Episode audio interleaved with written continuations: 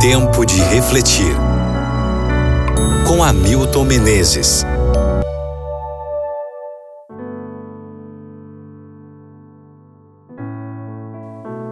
Salmo 22, versículo 1. Deus meu, Deus meu, por que me desamparaste? Por que se acham longe de minha salvação as palavras de meu bramido? Por favor, não me deixe aqui, mãe.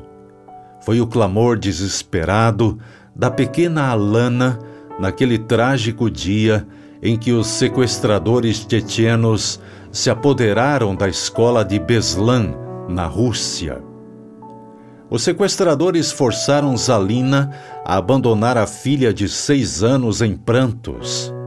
Somente assim ela poderia sair da escola salvando o filho de dois anos. Escolha terrível. Fazer o quê? Morrer ali com os dois filhos ou salvar pelo menos um? As horas seguintes para Zalina foram literalmente o um inferno. Cada segundo parecia ser uma labareda de fogo de sua própria consciência. Imaginava o que estaria acontecendo naquela noite com Alana no assustador ginásio ao lado dos sequestradores. Graças a Deus, no dia seguinte, ela teve de volta sua filha, coberta de sangue, em choque, desidratada, mas viva. Zalina sabe que um dia terá que olhar nos olhos de Alana e explicar por que teve que fazer aquela difícil escolha. Isso deixará marcas, ela se recrimina. Nós duas nunca mais seremos as mesmas. Amigo ouvinte, séculos atrás, numa montanha solitária, pendurado numa cruz, Jesus exclamou: Deus meu, Deus meu, por que me desamparaste? Não existe pior sentimento que o da solidão e desamparo.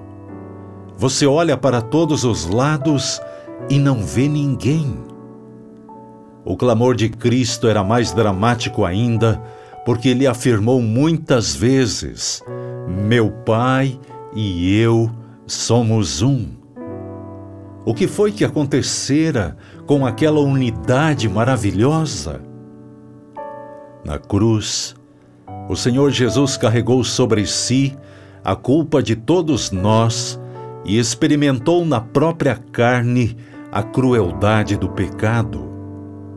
Ao carregar voluntariamente a culpa da humanidade, Jesus chegou a conhecer o sentimento de desamparo e solidão que se apodera da criatura quando se afasta do Criador.